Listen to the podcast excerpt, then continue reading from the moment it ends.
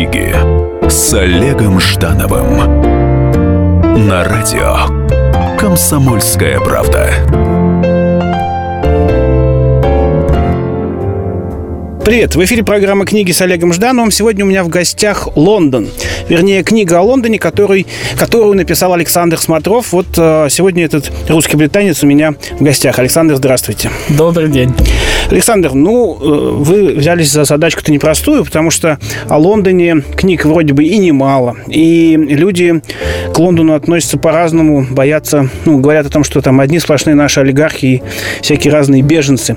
Я вот как историк знаю, что Первая политическая миграция в Лондон началась аж при Годунове, который первый отправил русских учиться всяким разным западным наукам, и больш, большая часть этой группы не вернулась.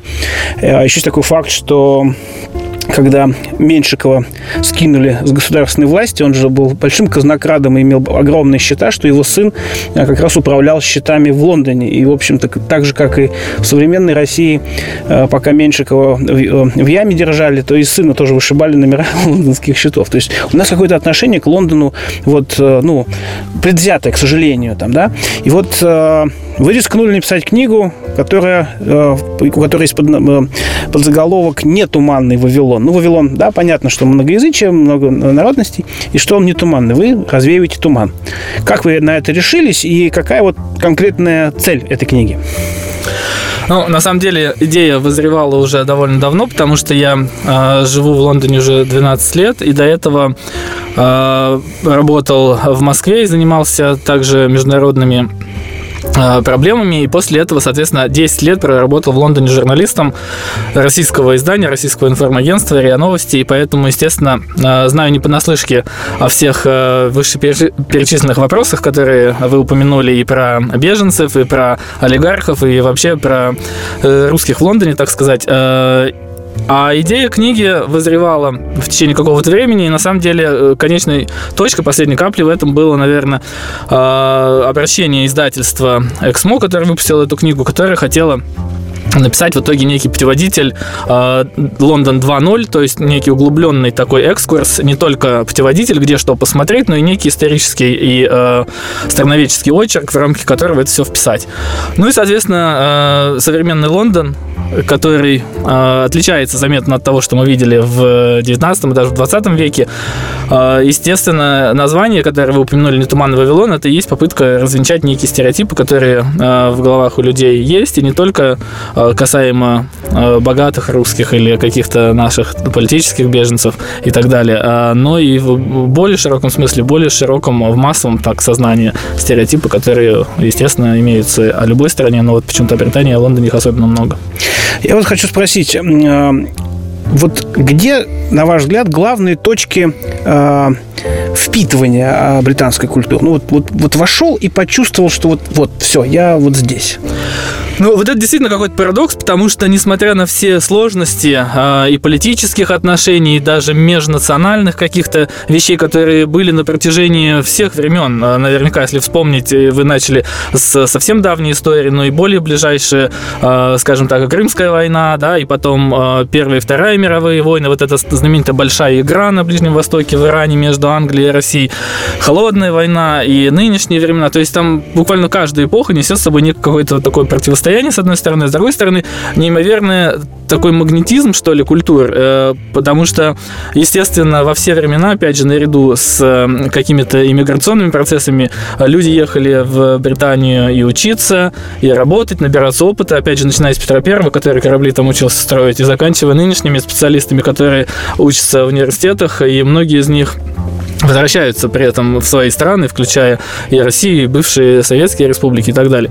А, поэтому Здесь, мне кажется, э, конечно, главной точкой э, впитывания э, является некий какой-то культурный пласт, который, естественно, английская литература опять же, известно во всем мире, известные и детские книжки, и взрослые, и э, современные, и более старые. Потом э, английский язык, который, естественно, по сравнению с другими европейскими языками, намного более доступен, что ли, и в школах э, в первую очередь учат именно его. Я вот был буквально несколько дней назад в своей собственной школе, где в мои времена, 15-20 лет назад, учили английский и немецкий. Половина класса учила английский, половина немецкий. Сейчас немецкого вообще нет, учат только английский. Поэтому э, вот эти вот естественные вещи, э, я думаю, в основном язык и культура, они как-то и сближают в первую очередь. А вот географическая точка, ну, прям точка на карте Лондона, а. вот, вот в этом смысле. Ну, точка входа, наверное, для всех из нас это аэропорт Хитро, потому что все равно единственный, и, ну, не единственный, наверное, 95% людей, которые попадают, попадают через э, аэропорт. Э, естественно, потом э, первые районы, которые люди видят, переезжая в Лондон, это все-таки центр у большинства из нас. Поэтому для меня в свое время это был э, ни много ни мало Кенсингтон, который, наверное, самый такой престижный, известный район, поскольку э, там издавна находились и многие посольства, и э, медиа, и так далее. Поэтому для меня начался Лондон с такой высокой довольно планки, но потом, естественно, пришлось э, и довелось освоить очень много других мест, и, естественно, ты чувствуешь все это многообразие Лондона, когда только ты посмотришь э, самые разные районы. А вот доводилось ли вам э, в Москве э, бывать э, в московских пабах? Вот хочется сравнить э, впечатление от экспорт, экспортного варианта вот э, Э, этой истории и настоящего? Э, мне доводилось в Москве бывать э, не в одном пабе, который стилизуется да, под английские соответствующие питейные заведения. Ну, э, я могу сказать, наверное, самое главное отличие это все-таки возраст паба, потому что английские пабы э, существуют на многих, э, во многих местах, если не веками, то, по крайней мере, десятилетиями. Но есть и те, которые существуют веками. Конечно, московские пабы, но я думаю, что самый старый из них это ну, максимум там 20-25 лет, и то наверняка многие моложе. Вот э, буквально, не знаю, несколько лет все-таки истории. И, естественно, э, в нас есть какое-то стремление, если открывается новое место, сделать сделать его красивым, таким шикарным, каким-то блестящим и так далее. А главное отличие английского паба это, наоборот, такая некая потертость, некая э, старинность такая граничащая, может быть, даже с небрежностью какой-то, потому что будут и стулья разные, будет и въевшийся уже в эту стойку запах пива, который пост- постоянно э, проливается, который протирают и так далее. Э, до этого еще очень э, сильно въевшийся запах табака во все эти ковры и занавески. Сейчас э, в английских пабах курить запрещено, но тем не менее все равно вот эти все запахи истории остаются. Вот это того, чего не хватает московским пабам. Ну и плюс, конечно, самое главное отличие еще одно, из, если брать сервис, сервис, то в английских пабах ты должен заказывать все-таки у стойки, а не из-за стола. А московские в основном пабы это ресторанного типа, то есть люди садятся за стол, и у них уже принимают заказ. И опять же теряется некая культура вот взаимодействия бармена и э, покупателя, посетителя. В эфире программа «Книги» с Олегом Ждановым. Сегодня вместе с Александром Смотровым обсуждаем его книгу о Лондоне. Встретимся после небольшого перерыва. Книги с Олегом Ждановым. Спорт после ужина. На радио «Комсомольская правда». Меня зовут Евгений Зичковский. И на выходных я занимаюсь спортом. Ну как занимаюсь? Слежу за спортивными событиями. Так что для меня понедельник – день тяжелый вдвойне. Но я все равно расскажу вам о главных новостях из мира спорта. Ведь в нашем деле только так. Превозмогая усталость. Программу «Спорт после ужина» с Евгением Дичковским слушайте каждый понедельник в 22.05 по московскому времени.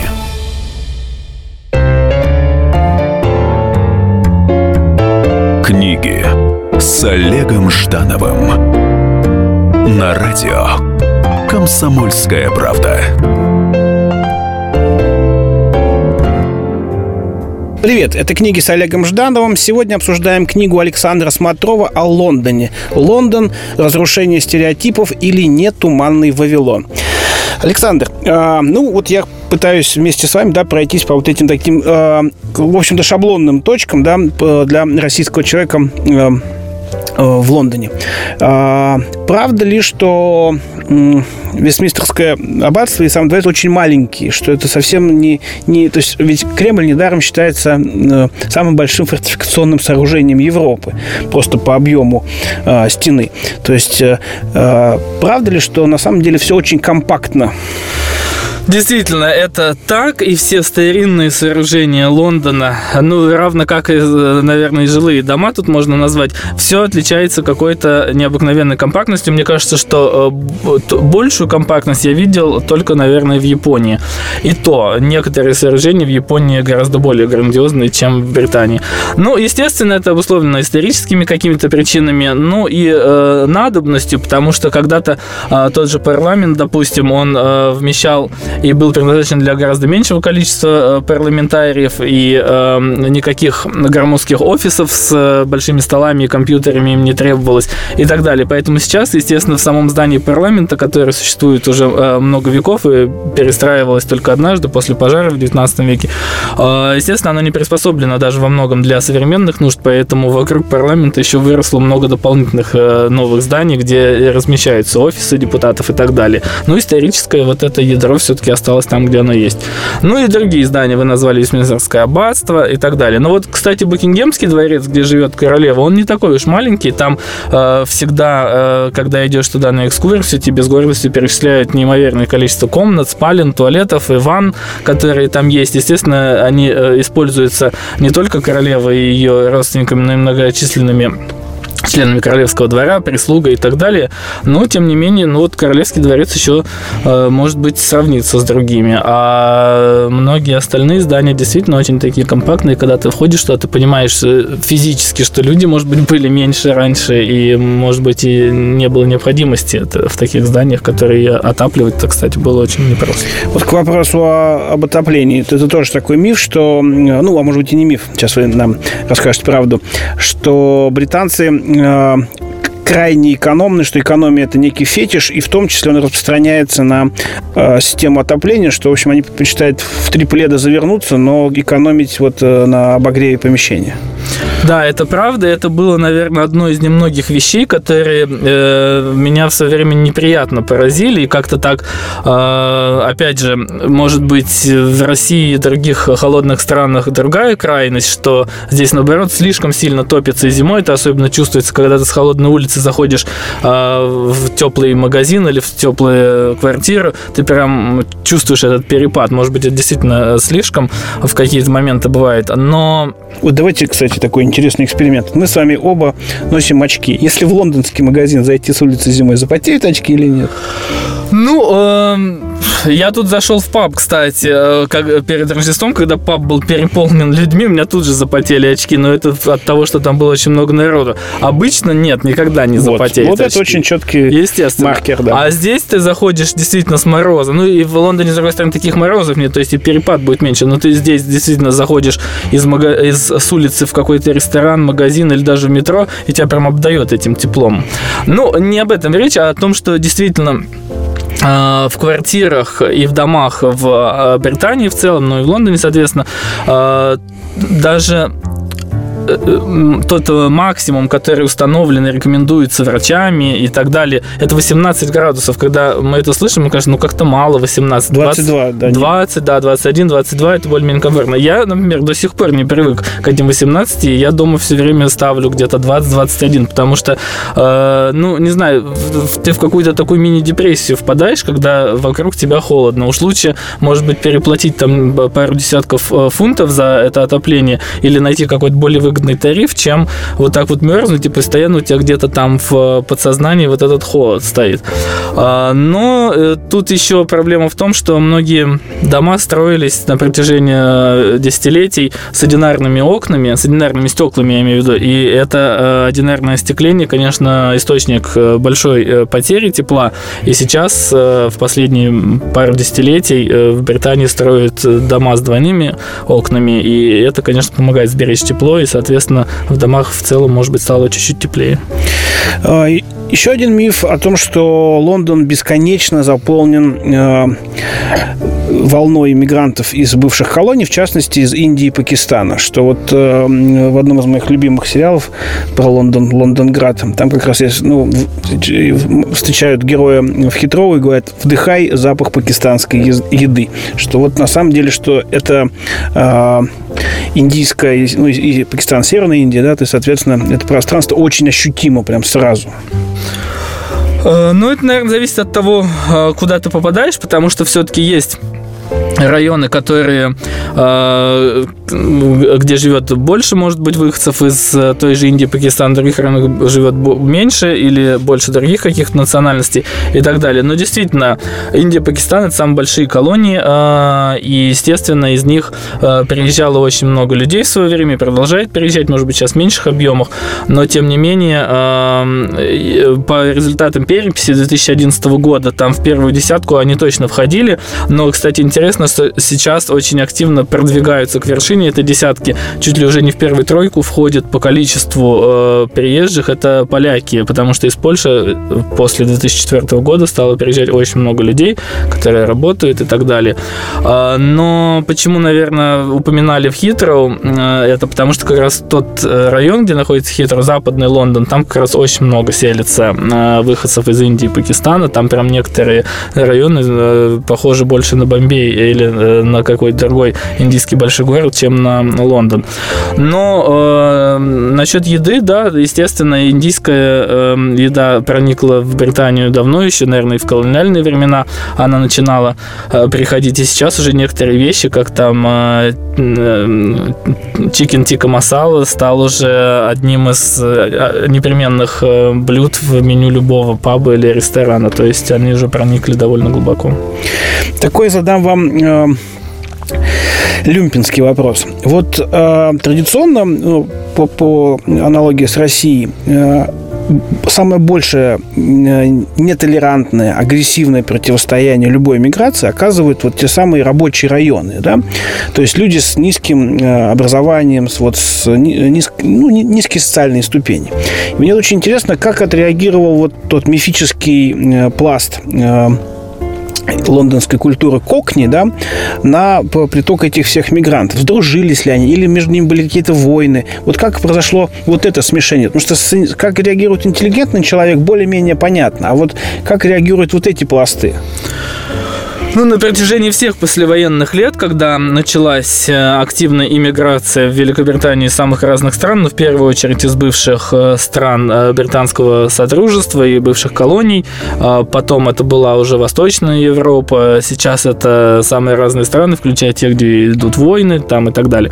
Ну, естественно, вы правы, что, наверное, самую большую ксенофобию в данном случае демонстрируют рабочие э, районы, города, э, какие-то социальные группы, которые относятся к этому слою. И даже вот так называемая есть организация Лига защиты Англии, которая наиболее такая националистическая, часто бывают демонстрации, какие-то столкновения даже происходят порой. Они, естественно, образованы в основном людьми, населяющими какие-то более такие чисто английские города и представляющие более пролетарские, скажем так, слои. Но, естественно, опять же, в силу какого-то, может, недостатка образования, больших, опять же, мифов и стереотипов в головах у людей это происходит.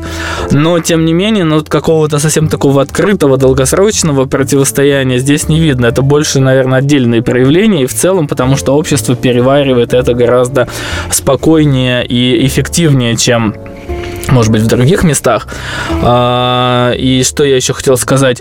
А, ну, действительно, потому что Э, в какие-то моменты э, люди чувствуют угрозу своим рабочим местам, хотя при этом э, не идут, например, работать на какие-то освободившиеся места, потому что слишком мало платят, и только иммигранты готовы работать за такую плату и так далее. И интересное политическое последствие всего этого, что в Британии мы видим сейчас рост популярности такой партии, как партия независимости Соединенного Королевства. У нее сначала была повестка дня более такая антиевропейская, а теперь они подключили к себе вот как раз и такую антииммигрантскую повестку и так далее. И именно районы, где голосуют за них, как раз характеризуются теми, тем самым настроением и тем самым составом, который, может быть, больше всего э, протестует и боится э, наплыва миграции, хотя он не всегда настолько очевидный и сильный, как говорится, не так страшен этот волк, как его малюют. Но, э, естественно, такие проявления бывают. В эфире программы «Книги» с Олегом Ждановым. Сегодня мы общаемся с Александром Смотровым, автором э, углубленного путеводителя по Лондону и, я бы сказал, страноведческого исследования. Вернемся после небольшого перерыва. Книги с Олегом Ждановым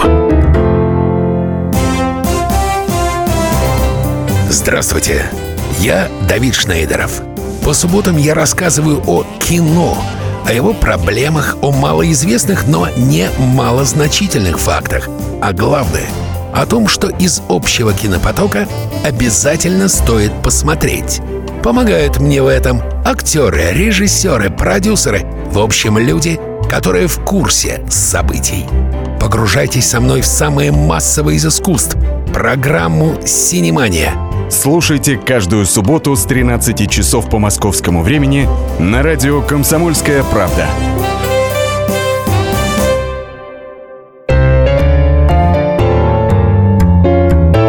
Книги с Олегом Ждановым на радио «Комсомольская правда».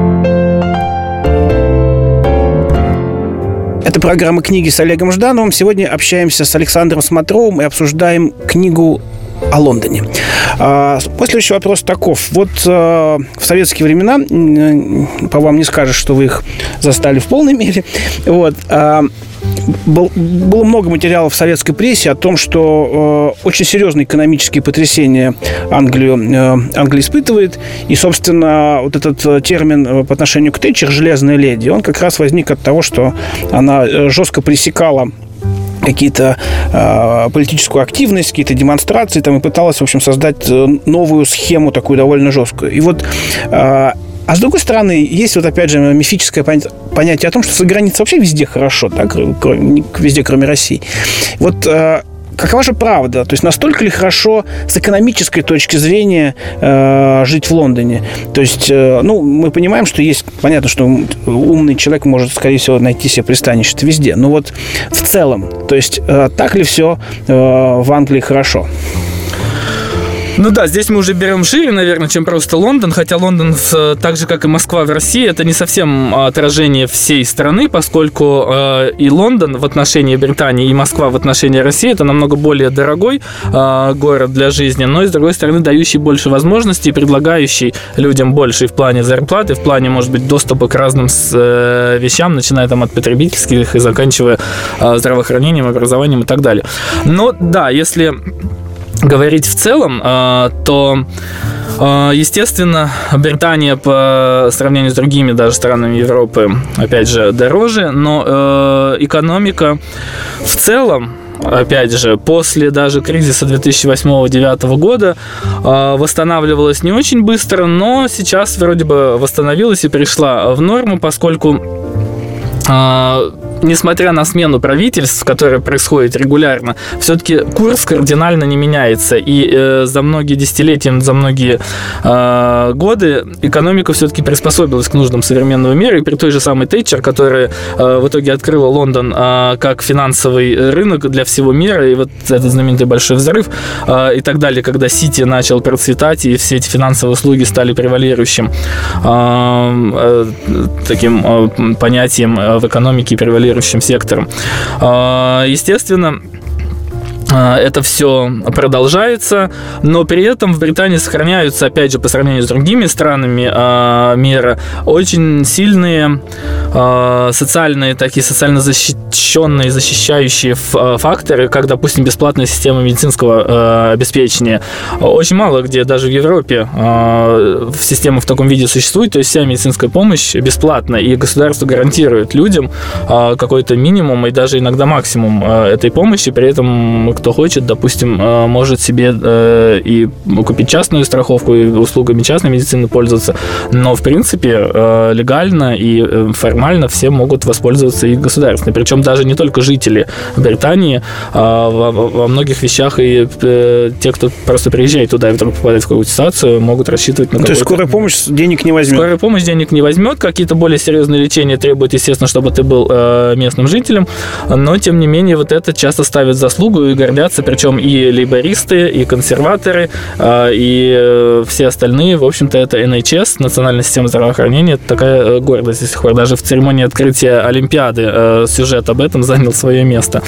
А, ну, а что еще? Ну, естественно, по поводу э, зарплат э, и соотношения С налогами. жизни, так сказать, с налогами. Да, налоги, кстати, не очень высокие, и э, нынешнее правительство консерваторов пообещало налоги не повышать, поскольку, естественно, политика консерваторов обеспечит как можно больше экономической э, свободы и так далее. Э, Подоходный налог по сравнению, допустим, с континентальной Европой гораздо ниже. Он может быть не 13%, как в России, но там от 20 до 40, но тем не менее 40 платят действительно те, кто зарабатывает очень много. В принципе, большинство... Все дифференцирован по... Дифференцирован, да, по уровню дохода. И э, те, кто получает среднюю зарплату и чуть выше средней, они в основном платят все 20%, 25% может быть. А остальное э, пр- прогрессивная шкала для тех, кто э, получает гораздо больше этого. Но с другой стороны, цены на недвижимость очень быстро растут, особенно в Лондоне. Я вот пишу, там целая глава даже в книжке есть про этот бум, который опережает всю возможную инфляцию на все остальное. И это, конечно, стало большой проблемой сейчас для э, Лондона, поскольку особенно молодые и малообеспеченные люди э, с трудом могут позволить себе купить жилье. Если раньше это было соотношение, допустим, э, 1 к 4, да, там средний дом стоил как 4 годовые зарплаты, то сейчас это уже там 1 к 6 и больше, и это уже не совсем здоровая тенденция, и, и городские власти, и правительство всей страны уже бьет тревогу, но э, строительство жилья не успевает теми темпами за спросом, который на него возникает, причем не только со стороны местных жителей, но и со стороны приезжающих, и даже тех, кто просто вкладывает деньги как инвестицию в жилье, особенно в дорогое и в центрально расположенное. И вот это тоже проблема, с которой пока неизвестно, как бороться. Вообще интересно, а посчитать по, по московским меркам, если, допустим, средняя э, зарплата, ну, чуть выше среднего такая, 50 тысяч, умножаем на 12, да, получаем 6, э, 6 миллионов, да, сколько получается? 600 тысяч. 600 тысяч, да, получается 600 тысяч.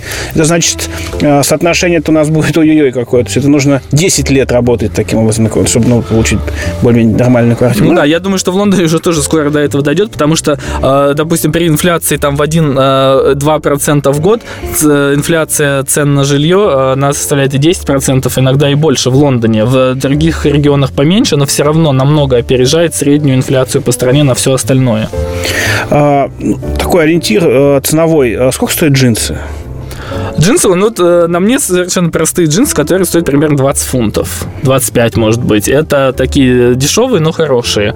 А, Может быть, какие-нибудь фирменные джинсы будут стоить там и 50, и 60, и 70, но, а, соответственно, сейчас очень легко переводить э, фунты в рубли, просто умножайте на 100. То есть от 2000 до там 5, 6, 7. Ну вот, а у нас есть... э, Меня всегда это тоже восхищало в негативном смысле, что джинсы за 15 тысяч, но ведь это все равно же крашеный брезент, не более того. Это ну смешно.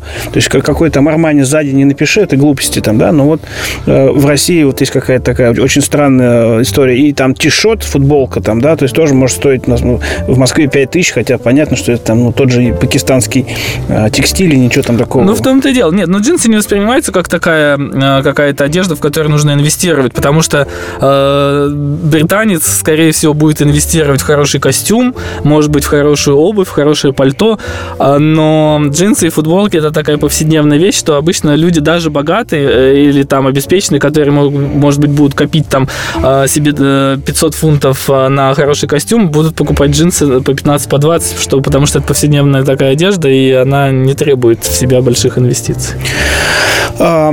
Что в Лондоне с э, спортивными мероприятиями? Вот э, э, так ли э, в 21 веке велика любовь к футболу, как был- была в начале 20-го, там, 20 Э, Я думаю, что любовь к футболу никуда не делась, и э, просто она переходит в какие-то уже новые формы, поскольку очень многие люди э, продолжают смотреть э, футбол вживую, э, покупают годовые абонементы э, своих любимых клубов и так далее, и так далее. Я живу совсем близко с э, стадионом клуба Queen Park Rangers, QPR, как его называют, э, Loftus Road. Скоро, правда, они собираются оттуда уезжать, опять же, отдавая хороший участок под застройку.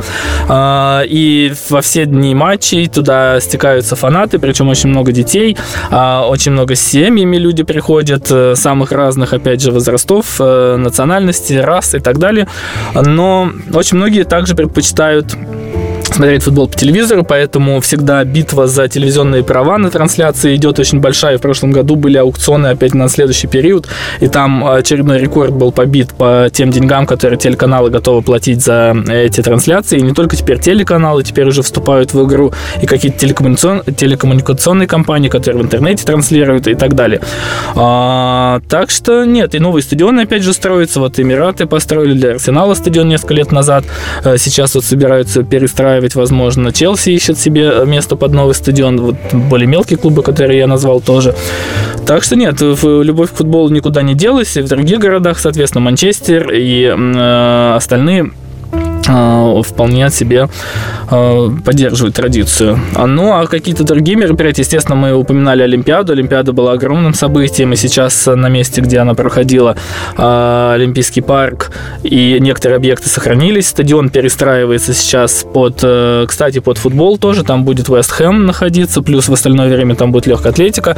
Э, чемпионат мира по легкой атлетике будет э, проходить через два года в Лондоне. Не знаю, сможет ли, смогут ли российские спортсмены принимать участие или нет, но тем не менее все этого ждут. А, что еще? Теннис, Уимблдон на месте. Каждый год тоже вкладываются в него средства на ремонт, на какие-то новые технологии для трансляции и так далее. Академическая гребля наверняка? А, гребля, велосипедный спорт сейчас очень на большом подъеме, поскольку тоже вложили большие средства в подготовку спортсменов, которые оправдались. Много медалей было в 2012 году на Олимпиаде, соответственно, в Рио тоже ждут. Велодром огромный э, в Олимпийском парке построен, единственный, наверное, из вернее, одно из немногих сооружений, которое осталось после Олимпиады. Так что да, самые разнообразные виды спорта, может быть, кроме зимних. В эфире программа «Книги» с Олегом Ждановым. Сегодня обсуждаем Лондон. Лондон разный, а, разноязычный, разноспортивный. А, по книге Александра Смотрова. Вернемся после небольшого перерыва. Книги с Олегом Ждановым. Специальный проект «Радио Комсомольская правда». Что будет? Сегодня мы говорим о том, что будет завтра. Ведущие эксперты и политики делают свои прогнозы. В эфире Владимир Сунгоркин и Александр Яковлев. Программу «Что будет?» слушайте каждую среду в 19.05 по московскому времени. Книги с Олегом Ждановым на радио «Комсомольская правда». Привет, в эфире программа «Книги» с Олегом Ждановым. Сегодня обсуждаем Лондон и всю правду про него, которую описал в своей книге Александр Смотров. Вот э, у меня в, последней, в последнем кусочке нашей программы к вам неприличный вопрос. Вот э, вы э, уехали э, работать в Лондон достаточно молодым человеком, и теперь прошло еще плюс к этому там 12 лет, и у вас есть э, достаточный опыт, чтобы сказать, э, что такое британские женщины и чем они отличаются от русских девушек, женщин. У меня тут была презентация книги в Лондоне, э, и одна из посетительниц этой презентации задала вопрос, такой, который э, часто задают многие – а, правда ли или как вам кажется, мы вот уже поняли, что все-таки британские женщины намного а, некрасивее русских, и даже там а, тех же, может быть, шведок, австралиек и так далее, особенно тем, что они плохо следят за собой и могут себе позволить выйти на улицу не накрашенными, волосы кое-как заколоты, вместо одежды непонятно что, в кроссовках и так далее. Но я встречал всегда и отвечаю также, что на самом деле просто разный подход. Это можно тут процитировать знаменитое, э, ставшее знаменитым стихотворение. Э, помните, была передача «Гражданин-поэт», и там вот были такие строчки, что «А мой девиз – естественность», а я опять гляжу в окно и вижу там общественность. Вот в России очень много, многие ориентируются на эту самую общественность, а в Англии как раз на естественность. И общественность, и мнение общественности людей волнует меньше. Поэтому э, в данном случае, может быть, не то, что женщины некрасивые, а просто стандарты разные. И если русская девушка или, опять же, бывший Советский Союз, Восточная Европа, у всех те же самые представления. Она должна выходить на улицу каждый раз, как будто она выходит в свет. Англичанки выходят на улицу, так как они э, могли бы ходить дома. А вот если они выходят в свет, вот уже тогда все будет с иголочки. Правда, к высоким каблукам не всегда непривычно, и после первых 30 минут обычно снимают туфли на каблуках и уже начинают ходить либо босиком, либо переобуваются. То есть да, здесь в данном случае вопрос, наверное, не в красоте как таковой, а просто в том, как ты себя подаешь, и опять же, это вот естественность э, противопоставляется некой Да, вот это, это как раз понятно. Может, потому что я тоже вот работал и жил в Европе, в Австрии, а там тоже, конечно, э, вечерний макияж утром невозможен никак. Поэтому ну, э, иногда русские девушки попадали в смешные ситуации, их принимали на улице за проституток. Ну, вот сам Просто потому, что не так накрашено. А с точки зрения характера, вот все-таки темперамент каких-то поведенческих структур, э, вот, вот в это, вот это интересно, в общем, даже, может быть, больше, чем просто внешний облик. А, ну, действительно, опять же, а, в русле, наверное, общих таких европейских, общезападных э, тенденций. Э, естественно, женщины, которые последние сто лет боролись за свои права, они вроде бы за, за эти права, да, доборолись, э, в какой-то мере победили. И, э, может быть, опять же, Британия не столь продвинута, как та же Швеция, где там уже чуть ли не законодательно должны там половина парламента быть женщины, половина правительства и так далее. В Британии все-таки есть еще там некие проблемы с э, вот этим гендерным неравенством, особенно в руководящих всяких структурах. Но, тем не менее, э, естественно, женщины уже не ждут, скорее всего, даже каких-то проявлений галантности или э, каких-то знаков внимания, ненужных даже в сторону себя. То есть, условно говоря, в транспорте беременной женщине уступит место почти всегда. А вот просто женщине, которая там понравилась, или просто думают, ну, потому что надо женщине уступить, такого не будет. И женщина, если ей вдруг уступит, она даже, может быть, и не согласится, скажет, ну, что вы думаете, что я э, больная или старая, или беременная. Кстати, да, чтобы избежать неприятных или конфузных ситуаций, э, сейчас иногда беременные, очень часто, вернее, даже не иногда, да, очень часто носят значки а, э, baby on board, да, то есть ребенок на борту, потому что иногда можно перепутать, вдруг женщина просто полная, или там, если какое-то пальто широкое, можно не заметить. А если есть такой значок, то уже точно. Ну вот, а в целом, ну, я, конечно, почти никогда не вижу, чтобы там э, открывали двери, пропускали вперед э, женщин. Опять же, если возникает ситуация, то окей, но специально никто этого делать не станет. Или там э, подавать руку, когда выходит из автобуса, и мы даже иногда разыгрывали сценки специально, чтобы там русские русские девушки хотели английских мужчин проучить, и вот подговаривали меня, вот давай ты нам подашь руку, и вот мы покажем, как на самом деле русские насколько галантны по сравнению с британцами. А, но это все такие смешные, вроде бы, повседневные проявления.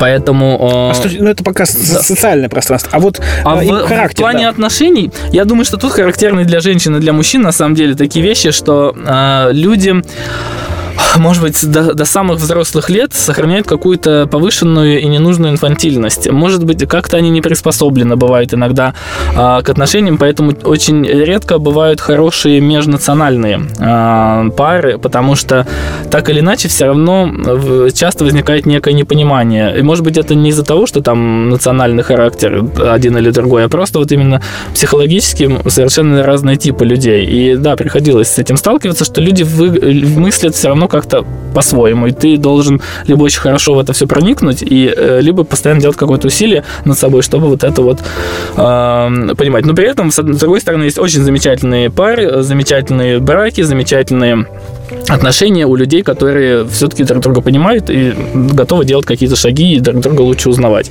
Поэтому, опять же, я говорю, здесь, может быть, мы в какие-то стереотипы э, скатываемся иногда, но, э, тем не менее, э, если ты начинаешь это понимать и готов это принимать, то все будет нормально. А как, э, какой стереотип у британцев и лондонцев по отношению к русским? То есть, ну, я, честно говоря, уже не готов поверить, что они э, по-прежнему думают о медведях и балалайках, э, и, но э, все-таки они понимают, что мы не только олигархи и не только там русская мафия. Они могут к нам относиться хотя бы как к пакистанцам. Не, я думаю, что и не только думаю, но это видно, и примеры есть этого, что относятся в целом все-таки с уважением. А, но, может быть, на политическом уровне относятся как-то более настороженно, потому что, может быть, мало предсказуемости, а на бытовом уровне относятся вполне нормально, потому что э, прекрасно знают многие, что русские в целом достаточно образованы, культурны, часто знают даже какие-то, допустим, английские книги или фильмы, фильмы лучше, чем сами британцы. Э, британцы прекрасно знают, что русские хорошо знают географию. Многие э, хорошо э, подкованы в плане путешествий, бывали там и сям. Мне очень много раз приходилось встречаться с британцами, которые удивлялись, допустим, сколько, во скольких разных местах я был в Британии, и они, допустим, не были никогда там даже с коллегами. Я говорю, я вот там в Шотландии был за последние 10 лет 5 или 6 раз. Они говорят, а мы никогда в жизни не были в Шотландии. И так далее. В этом плане они относятся нормально. Причем, опять же, как говорится, те, кто э, знает, тот знает, и переубеждать их ни в чем не надо. А тех, кто не знает или не хочет э, чего-то знать, их очень сложно будет переубедить. Поэтому э, многие знают из своего опыта, потому что, опять же, у кого-то э, семьи смешанные, у кого-то друзья есть хорошие, кто-то сам бывал, кто-то работал. Э, и если есть интерес к России у э, рядового британца, будьте уверены, что он э, этот интерес будет как-то хранить и пытаться поддерживать, и знает какие-то вещи, и интересуется, иногда удивляешься, насколько действительно они э, хорошо подкованы сами бывают. Но опять же, этот интерес должен быть. Если его нет, то, скорее всего, у людей будет какое-то очень странное обобщенное представление, и что русские по утрам пьют водку, и что там все время холодно и так далее. Но, опять же, я говорю, очень велик э, процент тех, кто все-таки разбирается, следит и знает. Я услышал, что э, в Британии достаточно хорошее понимание русской литературы. Ну, то есть, начиная с, все-таки с Толстого, Достоевского. У меня даже был такой случай, я сам историк по образования как-то э, возил по, по Золотому кольцу здесь э, славистов э, британских, и они мне сказали, что сонеты Шекспира, или, как сейчас там есть и вторая версия, кто писал сонеты, да, э, что в переводе и Лозинского, и Маршака, и Пастернака они звучат значительно круче, чем на том старом английском, на котором они якобы были созданы, что, что сама поэтика русского языка подняла многие вещи, то есть вот на более высокий уровень, что действительно я встречал там вот ситуацию, что они, э, британцы, с очень большим уважением и значимостью относятся к, к русской романистике там, и так далее.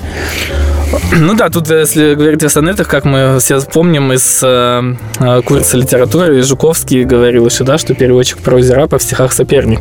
Но э, что касается самой русской литературы, то действительно э, русскую классику в Британии очень любят. И какие-то постановки по русской классике и в театре, и в кино э, можно видеть едва ли не каждый месяц. Вот сейчас буквально после Нового года выходит новый сериал BBC по «Войне и миру».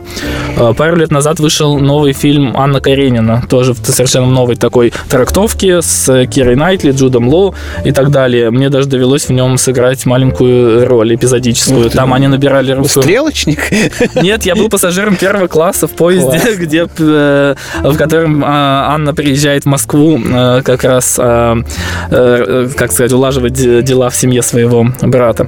Но дело не в этом, они действительно набирали массовку, которая бы выглядела как русские, но на самом деле оказалось, что там примерно четверть русских, а остальные три четверти четверти были все кто угодно, от греков до американцев. Но это был тоже очень интересный опыт и съемок Конечно. и так далее. Но неважно, а, что буквально этим летом шла а, в Национальном театре пьеса по Тургеневу а, «Месяц в деревне», по-моему, она называется по-русски, там она называлась по-английски по-другому, но смысл был тот же самый. И даже более современные произведения, вот я видел спектакль «Утомленный солнцем», допустим, ставили, «Мастер Маргарита» в британской постановке очень хороший, даже дважды сходил. И обычно они бывают довольно точные, довольно такие правдивые и приближенные к реальности. Ну что же, э, как вывод, э, в Лондоне к нам относятся неплохо. Это интересное пространство, которое стоит узнать все-таки глубже, чем э, обычная туристическая э, экскурсия. Поэтому э, желаю всем россиянам в новом году, э, прочитав книжку Александра Смотрова, Лондон посетить, изучить его на более глубоком, проникновенном уровне. Неважно, что это будет театральная обстановка или паб, главное найти именно свое сочетание. Спасибо, Александр. С вами была программа «Книги с Олегом Ждановым». Читайте вдохновенно. До встречи в эфире. Книги с Олегом Ждановым. Кто владеет информацией, тот владеет миром. Будьте в курсе событий, находясь вне дома или офиса.